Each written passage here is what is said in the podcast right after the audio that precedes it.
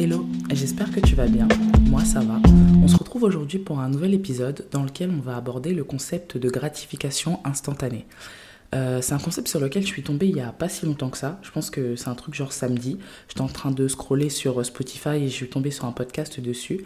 Et je me suis dit que ce serait intéressant de l'aborder ne serait-ce que de mon point de vue, c'est-à-dire de la manière dont ça m'a affecté, la manière dont ça a affecté mon rapport avec les autres, mon rapport avec l'argent, euh, mon rapport avec euh, le concept de carrière professionnelle aussi, et de faire une sorte de globalisation sur comment en tant que société, quand ça nous affecte, ça peut détruire la planète. Donc j'espère que ça va te plaire. N'hésite pas à me faire tes retours si euh, t'aimes bien ce genre de conversation un peu spontanée qui sort littéralement de nulle part. J'étais en train de chercher un truc et je suis tombée sur ça, je me suis dit vas-y, let's go. Et ouais, tu, tu me diras si ça te plaît. Donc on va essayer de disséquer le truc, chercher des tips et euh, finir en beauté pour se dire que bon aujourd'hui on a appris un nouveau concept et on sait un peu comment est-ce qu'on peut s'en sortir pour encore une fois améliorer notre vie d'adulte. Ok, rapide définition du concept. Qu'est-ce que c'est la gratification instantanée? En gros, la gratification instantanée, c'est le phénomène de, du choix instantané au lieu du bénéfice long terme. Exemple, je te propose un McDo aujourd'hui. Euh, la probabilité que tu dises oui au fait que je te propose un McDo aujourd'hui au lieu que je te dise je te propose un McDo la semaine prochaine et que tu dises oui est très très élevée. En gros, tu vas choisir quelque chose qui va forcément t'apporter du bonheur le plus rapidement possible que d'avoir euh, un truc qui va t'apporter du bonheur dans X temps. Euh, lorsque tu abordes, enfin lorsque tu es soumis à ce phénomène-là, tu vas complètement mettre de côté la notion de stimulation et de divertissement classique pour rentrer dans ce cercle infernal qui est je vais je sais pas si c'est un mot, mais surstimuler mon cerveau euh, en, l'exposant au maximum de, réseaux sociaux de, et que je vais sur Instagram, TikTok et que je joue au jeu ou autre. Et ça fait que tu rentres dans un cercle infernal où tu donnes tellement à manger à ton cerveau de la mauvaise manière. En gros, tu, le, tu, le, tu lui nourris une alimentation qui n'est absolument pas équilibré, absolument pas saine pour lui, tu finis dans un cercle infernal où je pense que ça nous a déjà tous touchés. Moi, en tout cas, je suis tombée dans ça, mais laisse tomber, je sais pas combien de fois, euh, où tu tombes dans tout ce qui est l'anxiété et la dépression. Moi, combien de fois j'ai ouvert TikTok en mode ouais, euh, ça va me permettre d'oublier euh, mes problèmes ou ça va me permettre de me détendre. J'ai scrollé deux heures sur TikTok parce qu'il n'y a pas un être humain sur cette terre qui peut me dire qu'il arrive à scroller 15 minutes sur TikTok, c'est impossible. Parce que tu es tellement stimulé par plein, plein, plein d'informations différentes que ton cerveau en soi, il n'a pas le temps de prendre, traiter, catégoriser. Tu rentres dans ce truc de surstimulation de ton cerveau où des fois tu considères qu'aller euh, vers ces routes-là, c'est-à-dire le divertissement à travers les jeux vidéo, le divertissement à travers euh, les réseaux sociaux et tout ce qui est plateforme de divertissement virtuel, encore une fois, donc tout ce qui est l'artificiel, euh, tu te convaincs que c'est quelque chose qui est pour ton bien. Donc ça que c'est un peu comme si tu étais dans une phase de... Tu te dis que tu prends une substance qui est mauvaise pour toi, mais tu estimes que tu la prends parce qu'elle te fait te sentir bien. Et en soi, c'est ça en fait. Et c'est un truc que je réalise, enfin, quand j'en parle maintenant encore une fois, mais que j'ai réalisé aussi quand je faisais un peu mes recherches euh, pour mieux comprendre le sujet, c'est que, euh, en fait, en fait, tu consommes ton téléphone comme si tu consommais une substance illicite qui génère de la, je crois c'est de la dopamine, un truc comme ça, euh, en toi, donc qui est l'hormone du bonheur. Et étant donné que c'est une hormone qui te stimule en fait et qui te fait te sentir bien, tu vas être addict à ça et tu vas continuer à fond. Et le rapport aux réseaux sociaux aussi, il est très important parce que lorsque j'ai vu un peu la manière dont ça se manifestait euh, dans mon rapport aux autres et dans mon rapport, enfin un peu moins dans mon rapport aux autres, mais plus dans mon rapport à l'argent. Parce que euh, dans mon rapport aux autres, un peu moins pourquoi? Parce que je ne poste pas sur les réseaux sociaux. Littéralement, j'ai toujours dit que si tu apprends à me connaître et que tu m'ajoutes sur Instagram, tu vas penser que je suis une, soit une stalkeuse, soit un troll. Il faut le genre 1000 personnes j'ai genre 75 followers, tu vois. Pourquoi? Parce que j'utilise Instagram comme Pinterest. Enfin, pour moi, c'est littéralement, lorsque je me connecte sur Instagram, c'est un Pinterest, mais de l'actualité, entre parenthèses.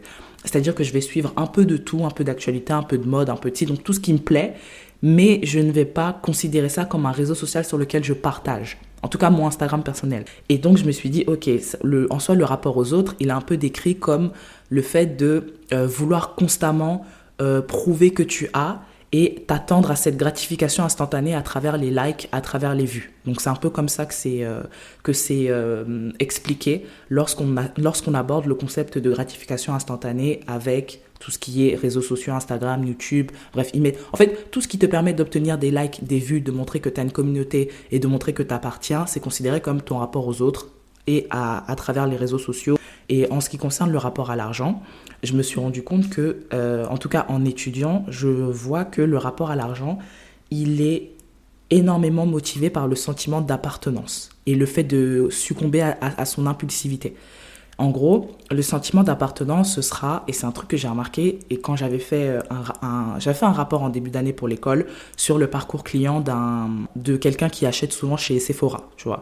Et je m'étais rendu compte en fait que euh, le sentiment de communauté, le sentiment communautaire, c'est ce qui motivait énormément les achats parce que la plupart des clients Sephora faisaient leurs achats pour justifier la légitimité d'appartenance à la communauté Sephora. Lorsque tu arrives à, ce stade-là, tu te rends compte que la plupart des achats dans, les, communautés en fait euh, virtuelles, pour les personnes qui appartiennent à des communautés virtuelles ou qui suivent tel ou tel influenceur, ils se sont, ça, la, plupart du temps, ces achats-là sont manifestés parce que tu as envie d'avoir le même vêtement qu'eux, ou tu as envie de te dire que ah, tu apprécies cette personne, mais tu as également le même budget que cette personne. Si je prends par exemple mon exemple, je sais que je suis énormément d'influenceurs mode. Combien de fois ça m'est arrivé de faire un achat parce que, je sais pas, j'avais telle ou telle influenceuse qui avait une boucle d'oreille que j'ai trouvée vraiment belle, enfin que j'ai trouvé incroyable, limite sur elle, et je suis allée directement l'acheter, pas directement dans le sens où j'ai des moyens euh, de, de, sortir mon argent comme ça, mais je l'ai mis dans mon panier pendant très très longtemps, et j'ai fini par l'acheter. Pourquoi? Parce que euh, j'avais envie en fait, parce que j'apprécie tellement le style de cette personne qu'il y a une partie de moi qui a envie d'avoir la même chose qu'elle. Et le pire, c'est que c'est pas quelque chose qui en soit négatif que de vouloir appartenir à une communauté. Mais c'est lorsque c'est purement virtuel et que tu n'as et que tout cet aspect-là, c'est tu, tu achètes littéralement, donc tu succombes à cette impulsivité d'acheter parce que tu veux montrer que, si c'est répété, là, ça va être négatif. Et encore une fois, j'aime bien dire que toute pratique a ses extrêmes. Donc, en soi, le fait d'en acheter de temps en temps, il n'y a pas de souci. Mais le fait de te dire que aujourd'hui ta star, elle a un truc, tu vas l'acheter. Demain, elle a un truc, tu vas l'acheter. C'est là où ça commence à être négatif parce que ce concept de gratification instantanée va se manifester dans, dans un premier temps, je veux montrer que j'appartiens. Donc, je veux montrer ma légitimité d'appartenance à ce groupe-là. Donc, je vais acheter. Et en plus, si je répète ça, je vais rentrer dans un cercle où, de un, mes finances, elles vont prendre cher. Et de deux aussi, est-ce que ça me fait me sentir si bien que ça que d'avoir euh, la même paire de chaussures, la même boucle d'oreille, le même euh, setup que tel ou tel euh, influenceur ou célébrité que je suis? Et il y a de nombreuses marques justement qui surfent sur ce concept-là, c'est-à-dire que et qui ont créé même, enfin, une partie de leur business model et focus sur ce concept de, dans un premier temps, je vais te faire accéder à un budget que tu n'as pas. Enfin, et même les réseaux sociaux en soi, combien de fois est-ce que tu as parlé d'un article que tu voulais acheter, d'une place de concert d'un artiste, tu te connectes sur Instagram, comme par hasard, l'artiste, il arrive dans ta ville, ou euh, tu, vas sur Pinterest et tout d'un coup, tu as un onglet avec, euh, tu as une, épingle avec euh, le, gros article bien, bien en lumière là, qui te, qui te montre bien que ton téléphone vient de t'écouter pendant les 25 dernières minutes de ta conversation. Et c'est justement ce truc-là où tu te dis que les marques, elles surfent sur ce marketing intense et en soi, elles ne font que te pousser à faire des achats que tu n'as pas forcément envie de faire, mais elles te font comprendre que cet achat-là va te faire rentrer dans une communauté. Et c'est un peu ça. Et pour revenir sur les marques justement qui surfent sur, ce, sur cette vague-là et qui ont fait d'une partie de leur business model euh, le fait de t'octroyer un budget pour que tu puisses réaliser ces achats, même si ton panier moyen c'est absolument pas ça et que ton budget c'est pas ça du tout, c'est le paiement quatre fois. PayPal, euh, PayPal paiement quatre fois, Klarna, euh, tous ces concepts de cashback qui sont t'achètes mais t'inquiète, je vais quand même te rembourser. Moi, déjà, de 1, je vais pas, je, vais pas te mentir. en toute honnêteté, j'ai saigné PayPal euh, quatre fois. J'ai pas saigné, saigné, mais j'ai quand même saigné, tu vois. Je tombais dans le piège de euh, constamment, euh, enfin, de faire des achats peut-être à hauteur de, je sais pas, en tout, un truc genre 100 euros et après d'être prélevé plusieurs fois, tu vois. Mais ça, c'est un truc que j'ai arrêté parce que je me suis rendu compte que c'est une sorte de dépendance que de constamment être endetté. Et c'est un concept aussi qu'on sur lequel on ne revient pas. C'est que en soi, ces plateformes, elles t'endettent. Et, et je pense que aux États-Unis, c'est beaucoup plus accepté parce que c'est littéralement normalisé que d'avoir une dette. Combien de fois tu vois des vidéos d'étudiants, euh, oui, euh, je viens d'entrer à l'université, j'ai 100 000 dollars de dette. C'est pas normal. Moi, je comprends pas. Mais bon, ça, c'est un autre concept, c'est un autre débat. Mais en gros, en France, je pense que c'est arrivé récemment. Enfin, honnêtement, je pense sérieusement que c'est arrivé récemment le concept euh, de paiement quatre fois. Et tu sais, c'est pas un paiement quatre fois avec un contrat. C'est vraiment un paiement quatre fois. Tu appuies oui, oui, oui, euh, je valide les conditions d'utilisation. Allez, c'est bon, tu es endetté pendant les quatre prochains mois envers PayPal ou Klarna ou la plateforme que tu vas euh, utiliser pour ce type pour, pour ce type d'achat. Mais justement, ce concept-là de dette, il n'existe, enfin, c'est pas qu'il n'existe pas, mais il est gentiment poussé sur le côté. Et, c'est un truc qu'on devrait réaliser euh, de plus en plus, c'est que cette gratification instantanée, elle nous pousse à nous endetter des fois pour réaliser des achats qui vont derrière justifier une légitimité d'appartenance à un groupe. Et euh, pour finir un peu sur cet aspect-là, c'est que même le concept en soi de l'iPhone à 1 euro, de tel ou tel téléphone à 1 euro, en fait, tu t'endettes. C'est que oui, bien sûr, tu finis par racheter des fois le téléphone, mais tu vas te retrouver avec l'équivalent de 300 euros pour euh, au moins 50 paiements 4 fois que tu auras, et euh, tu vas saigner la plateforme qui va saigner ton compte, en fait. Donc, c'est. En fait, dans tous les cas, on sera perdant si on continue à, à pousser cette pratique-là à l'extrême. Le deuxième concept que je vais aborder, c'est euh, le concept de gratification instantanée, notamment dans la perception de la carrière professionnelle slash le succès. En gros, le succès qui est une continuité logique, entre parenthèses, de la carrière professionnelle. Euh, c'est franchement, j'ai regardé une interview que je vais mettre en, bref, la bio euh, de, de, de, Spotify, là, pour que tu vois à quel point c'est incroyable. Enfin, le, en tout cas, les prédictions, notamment pour la génération Z. En gros, le concept de gratification instantanée dans, le, dans la carrière professionnelle, c'est quoi? C'est de se concentrer sur le succès et de délaisser complètement le concept euh, d'acheminement vers ce succès-là, c'est-à-dire toutes les, toutes les étapes par lesquelles tu vas passer pour réaliser 10 succès. Et c'est une prédiction qui a été réalisée, donc c'était une interview de hum, Simon Sinek, c'est un conférencier et euh, bref quelqu'un qui parle de tout ce qui est développement euh, personnel et tout. Et il disait que justement l'observation qui a été réalisée avec la génération Z, c'était que c'était en soi la génération qui avait... Euh, qui, a, qui s'est énormément battue pour son acceptation, que ce soit en termes d'identité, enfin d'orientation sexuelle, d'identité, d'identité de genre, que ce soit en termes de vraiment se battre pour, euh, enfin continuer de se battre, mais utiliser les réseaux sociaux pour amplifier leur voix. Mais dans un autre cas, c'est une génération qui a, qui a grandi avec une commercialisation du monde du travail à travers les réseaux sociaux. Je m'explique. On est soumis à une propagande du monde du travail qui est fausse. C'est-à-dire que lorsque tu vas te... Et je pense que TikTok, c'est le meilleur Enfin, Instagram, on pensait que ça avait un grand niveau, mais TikTok est venu exploser les scores on est soumis à une propagande de ce que c'est le monde du travail à travers par exemple un réseau social comme TikTok.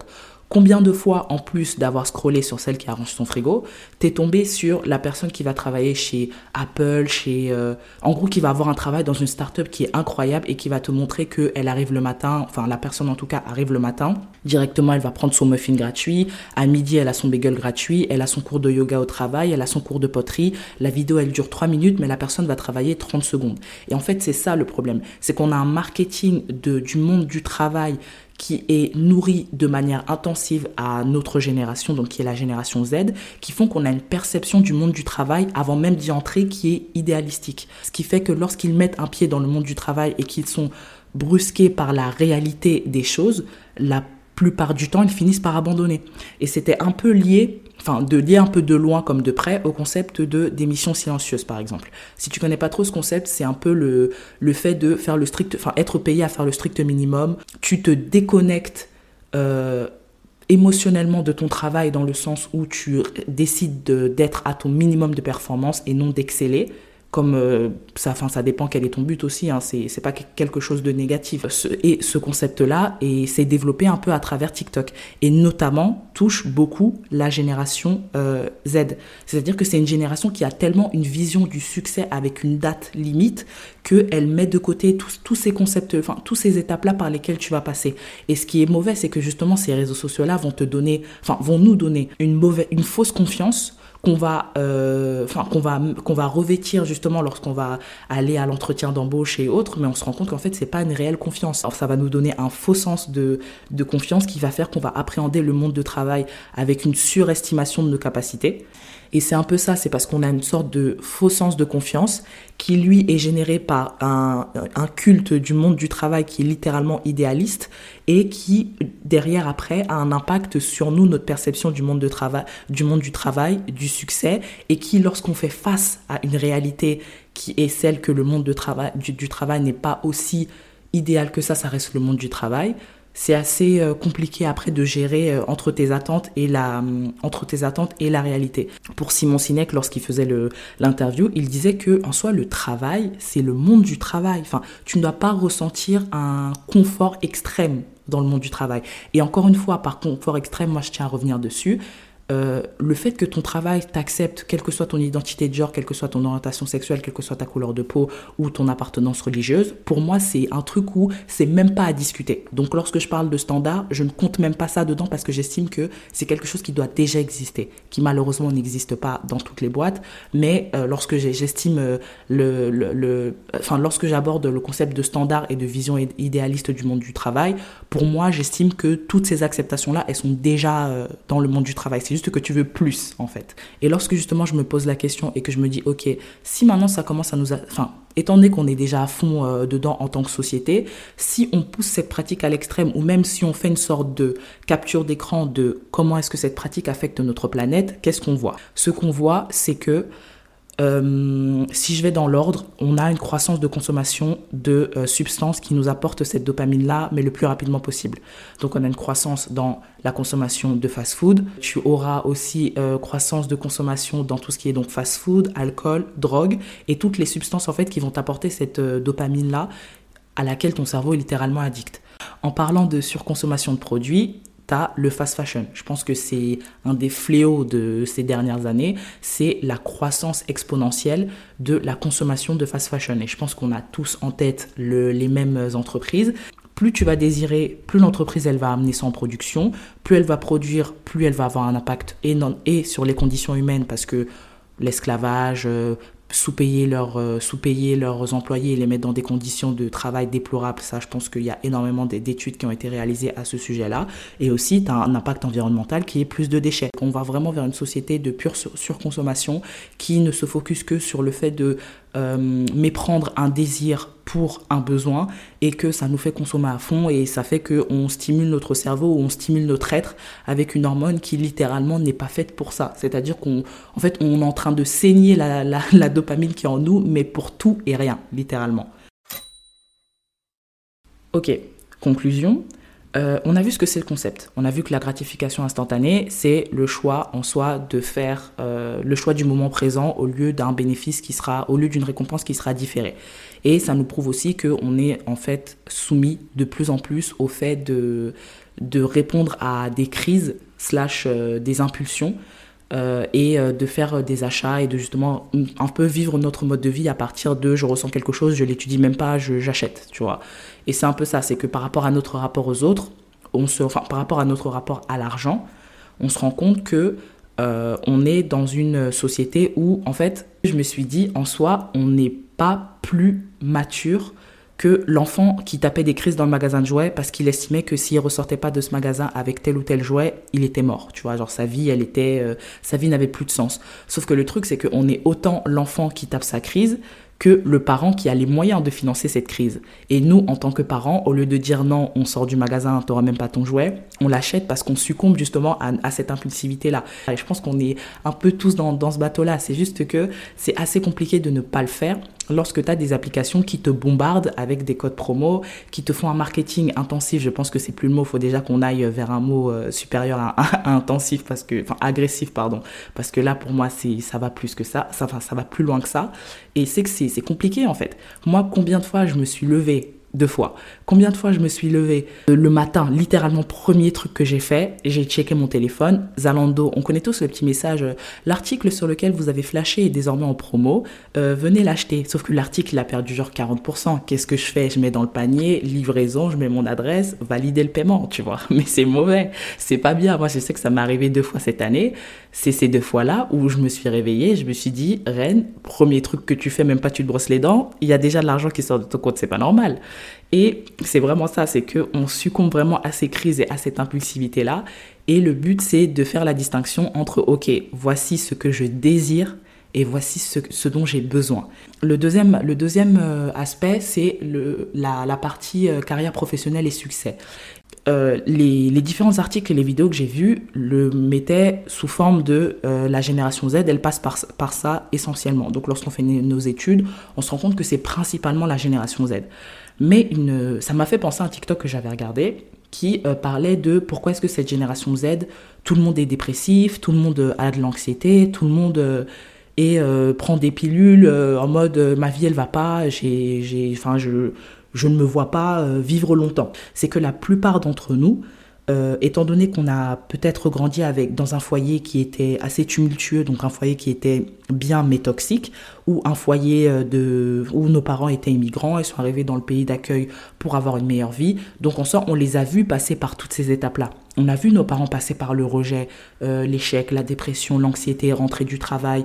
Euh, tu as l'impression que le monde leur est tombé sur la tête. Ça fait que lorsque tu grandis dans un foyer où tes parents sont passés par ces étapes-là et que tu vois toutes les conséquences émotionnelles que ces étapes ont créées chez tes parents qui se sont répercutées ensuite sur le foyer familial, ne serait-ce que par trauma, c'est normal que tu repousses le fait de, passer par ces étapes-là pour atteindre un, objectif. En fait, ton cerveau, ne serait-ce que par protection euh, de ta santé mentale ou ne serait-ce que par euh, bah, trauma tout simplement, va rejeter en fait toutes ces étapes-là. C'est parce que c'est pas que tu ne veux pas passer par ces étapes. Oui, bien sûr, il y a une partie de la génération qui ne veut pas passer par ces étapes, ça c'est sûr.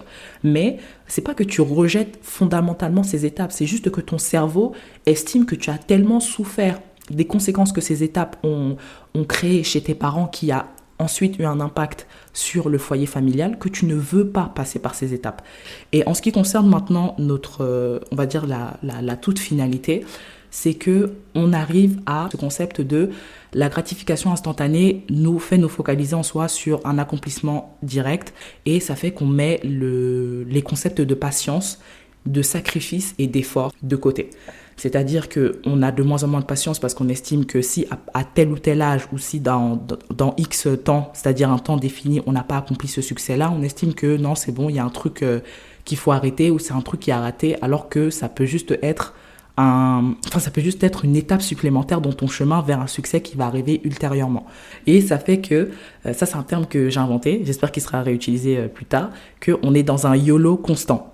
C'est-à-dire qu'on est dans un je vis ma best vie, euh, carpe diem, tout ce que tu veux, constant. On va tellement se focus sur prendre des décisions qui auront des conséquences immédiates, enfin qui auront des, des répercussions immédiates et faciles, c'est-à-dire des décisions sans forcément prendre plus de risques que ça, parce que c'est un concept aussi en plus de l'effort, du sacrifice et euh, de la patience qu'on met de côté, enfin qu'on est en train de mettre de côté lorsqu'on pousse cette pratique à l'extrême, et on va vivre dans un YOLO de je me fais plaisir, euh, c'est-à-dire, enfin de temps en temps, c'est-à-dire tout le temps, et euh, je ne prends plus de décision.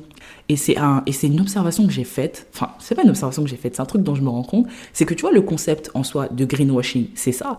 C'est que tu as beaucoup d'entreprises. Donc tu vas me dire en 2002, H&M, ils savaient pas que, oui, je donne des noms. H&M, ils savaient pas que euh, s'ils produisaient des habits avec ces conditions de travail euh, et à, cette rapidité-là, que ça aura un impact sur l'environnement. Pourquoi est-ce que c'est depuis 2012 limite, que, ou même 2014, que toutes les entreprises elles se réveillent en mode Ah ouais, c'est vrai que euh, quand on transporte du, pétrole et que le bateau il chavire en plein milieu de l'eau, peut-être que ça aura un impact sur l'environnement. Pourquoi c'est maintenant? Quand tu prends conscience que tous tes actes, toutes tes décisions court terme que tu as prises depuis les 50 dernières années, elles ont un impact maintenant, que, que c'est maintenant que tu commences à penser long terme. pour finir, finir, finir, je me suis dit, ok, quels sont les tips qu'on peut ressortir de cette situation, étant donné qu'on est tous soumis à ce phénomène inévitable, en tout cas toutes les personnes qui utilisent la technologie ou qui euh, font partie, enfin qui euh, utilisent tout ce qui est réseaux sociaux et autres divertissements. Et le plus gros tips, en tout cas la, la thématique de tips, c'est le self-control. Évite de considérer tous tes désirs comme des besoins. Euh, prends en compte le fait que la gratification différée, donc le, contraire de la gratification instantanée existe, c'est-à-dire que tu vas passer par des étapes qui sont l'échec, l'anxiété et autres. Et je pense que le dernier, euh, ouais, le, dernier conseil, c'est un peu des, c'est issu des mémoires de, de Will Smith et dans, dans son introduction. Il, il, dit en gros, ne te concentre pas sur le mur, ne te, ne te focus pas sur la date à laquelle tu vas finir le mur. Concentre-toi sur poser chacune des briques de manière propre euh, de, et de et de en fait et d'apprécier justement le fait de déposer chacune de ces briques. De pas te dire que euh, le mur il sera construit euh, dans trois semaines tu vois. Donc vraiment focus toi sur sur l'étape par étape que de te focus sur le grand le grand objectif final qui tu ne sais même pas quand, quand est-ce qu'il va arriver c'est la fin de cet épisode. J'espère que le podcast t'a plu. J'ai voulu prendre un nouveau concept qu'on pourrait découvrir ensemble, voir comment est-ce qu'il s'applique à notre mode de vie et comment est-ce qu'on pourrait ressortir des tips pour notre vie d'adulte, parce que, encore une fois, c'est, toujours le but. Et ouais, n'hésite pas à le noter sur Spotify, à me suivre sur mes réseaux sociaux. Donc, c'est TikTok, c'est une vie d'adulte, donc une espace vie espace d'adulte.